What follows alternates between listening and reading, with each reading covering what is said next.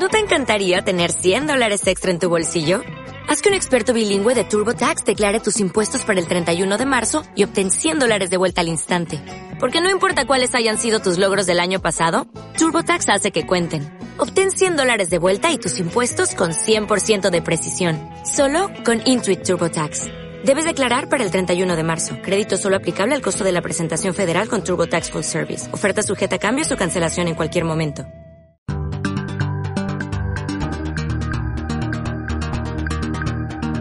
Pensar derecho. Pensar derecho. Un espacio sobre el mundo jurídico, normas, doctrina y algo más.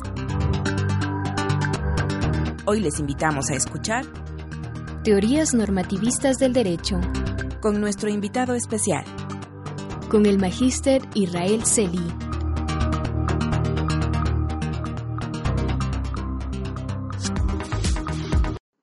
Ahora bien, ¿qué hacen las teorías normativistas? Las teorías normativistas suponen un lenguaje, una forma de discurso que se desarrolla al interior de una comunidad académica, al igual que cualquier teoría. Esta comunidad está conformada por juristas expertos. Pensemos, por ejemplo, en la comunidad de juristas expertos en derecho constitucional, en derecho administrativo, en derecho penal, en derecho civil.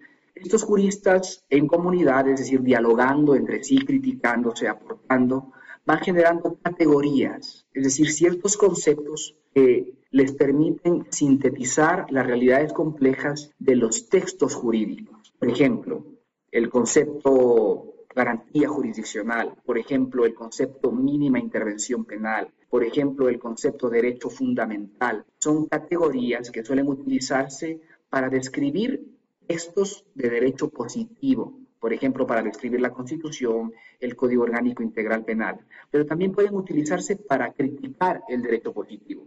Tal es el caso, por ejemplo, del principio de mínima intervención penal, un principio reconocido en la Constitución que puede ser utilizado para criticar el Código Orgánico Integral Penal, toda vez que éste reconocería de alguna manera penas que son desproporcionales o priorizaría, por ejemplo, la privación de libertad por sobre medidas alternativas. Entonces, la teoría normativista crea categorías dentro de una comunidad académica para explicar o para criticar el derecho positivo. ¿Qué entendemos por derecho positivo?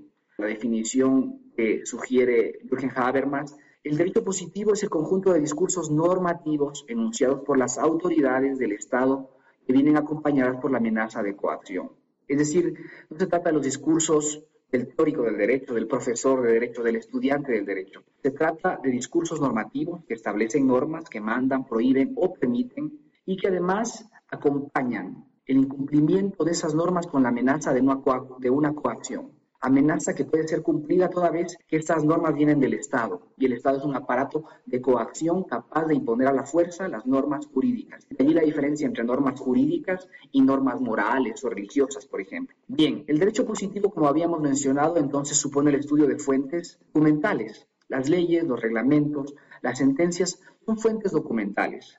El investigador del derecho que parte de las teorías normativistas, no está interesado en analizar cómo se aplica la eficacia del derecho, por ejemplo. Tampoco está interesado en explicar la influencia de la economía o de la política en el derecho. Está interesado principalmente en estudiar los textos jurídicos, en interpretarlos y criticarlos. Entonces, estos textos suelen ser complejos en la sociedad actual que cada vez se diferencia funcionalmente, es decir, cada vez va generando campos de acción son complejos. Piense usted en el campo de la economía, en el campo de la política, en el campo de la administración pública, en el campo de la empresa privada. Dentro de cada campo se generan ciertos lenguajes, ciertos códigos propios de cada campo social y esos códigos se van desarrollando a lo largo del tiempo a partir de la generación de instituciones dentro de esos ámbitos. Estas instituciones responden a la vez a las realidades de esos ámbitos y van generando también lenguajes que son propios de esos ámbitos. Por ejemplo,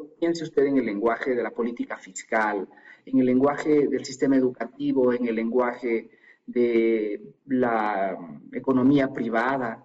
Hay muchas, muchos conceptos, muchas categorías que se recogen entonces en el derecho positivo que regula esos campos sociales. Y por eso es que interpretar el derecho positivo hoy en día reviste cierta complejidad en la medida que es necesario conocer esos campos sociales para entender a qué refieren las normas jurídicas. Bien, ahora lo que quisiera destacar es que estas teorías normativistas tienen una función y esa función es interpretar el derecho tal como se ha mencionado, el derecho positivo. Ahora, interpretar el derecho positivo no es una tarea fácil. Interpretar el derecho positivo exige teoría.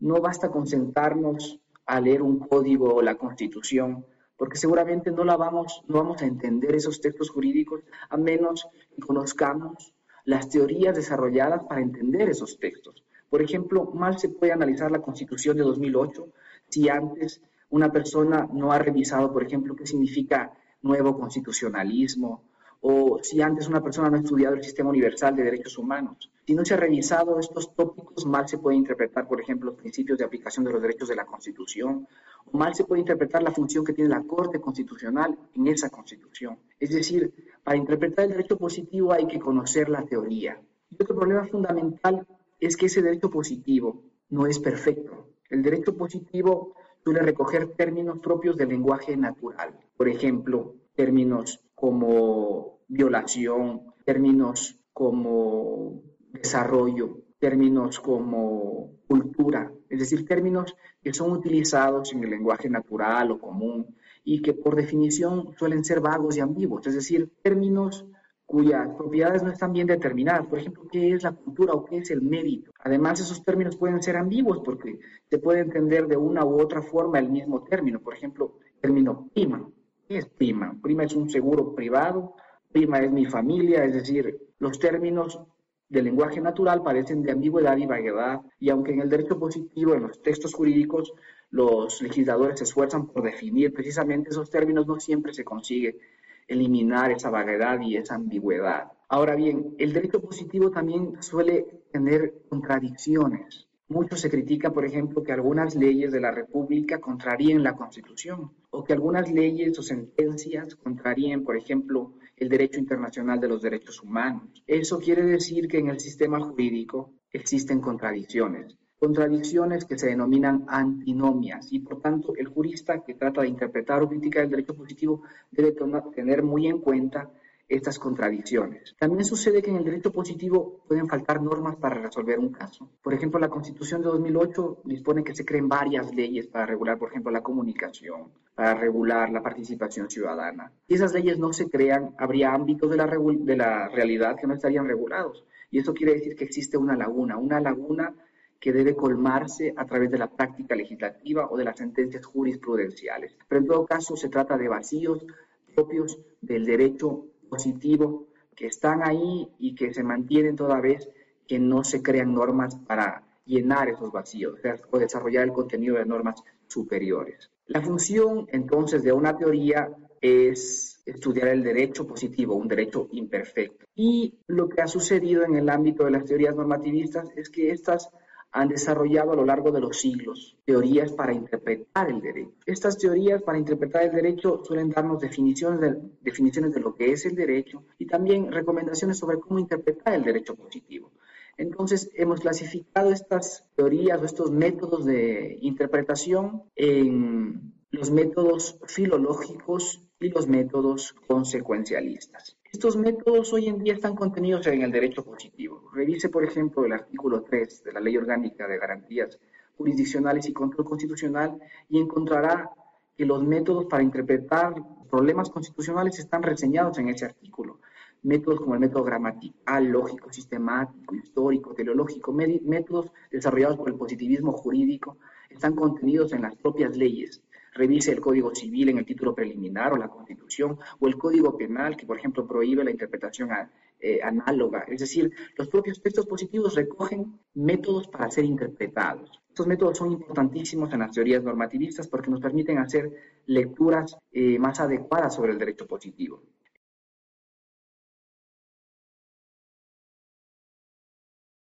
Los métodos filológicos. Como ustedes conocen, la filología supone el estudio de los textos, en este caso de los textos positivos. Se denominan métodos filológicos porque su objetivo sobre todo es desentrañar el significado de las disposiciones normativas contenidas en textos legales, por lo general en leyes. Estos métodos se desarrollaron desde el siglo XIX, sobre todo para dar cuenta del derecho continental europeo, un derecho basado en codificaciones, en leyes creadas por los parlamentos. De lo que se trataba era de interpretar ese derecho intentando reducir al máximo la arbitrariedad judicial.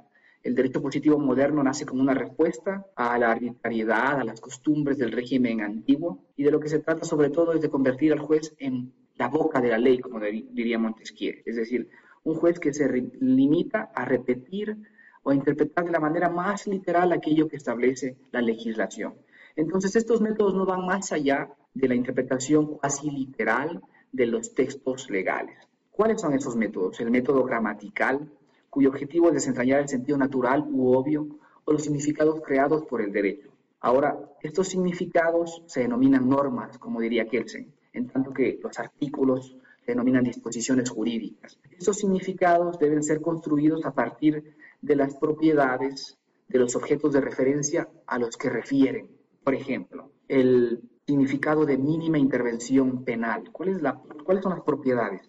La mínima intervención penal supone tomar una postura en el derecho penal, un derecho penal utilitario, es decir, que supone recurrir a las penas siempre que sea extremadamente necesario, un derecho penal que busca ciertos fines como la disuasión y no cree que para eso sea necesario establecer penas tan altas. Un derecho penal que también busca, por ejemplo, la rehabilitación y para ello cree que no hay que encerrar a las personas en la cárcel. Es decir, solo el término derecho eh, mínima intervención penal tiene propiedades relativamente complejas.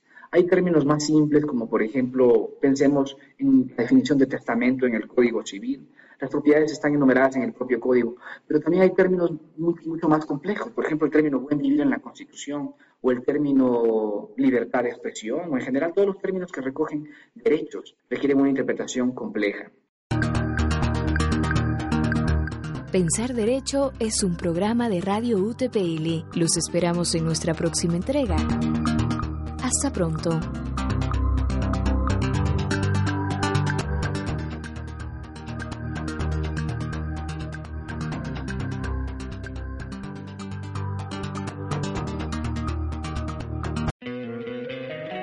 Encantaría tener 100 dólares extra en tu bolsillo?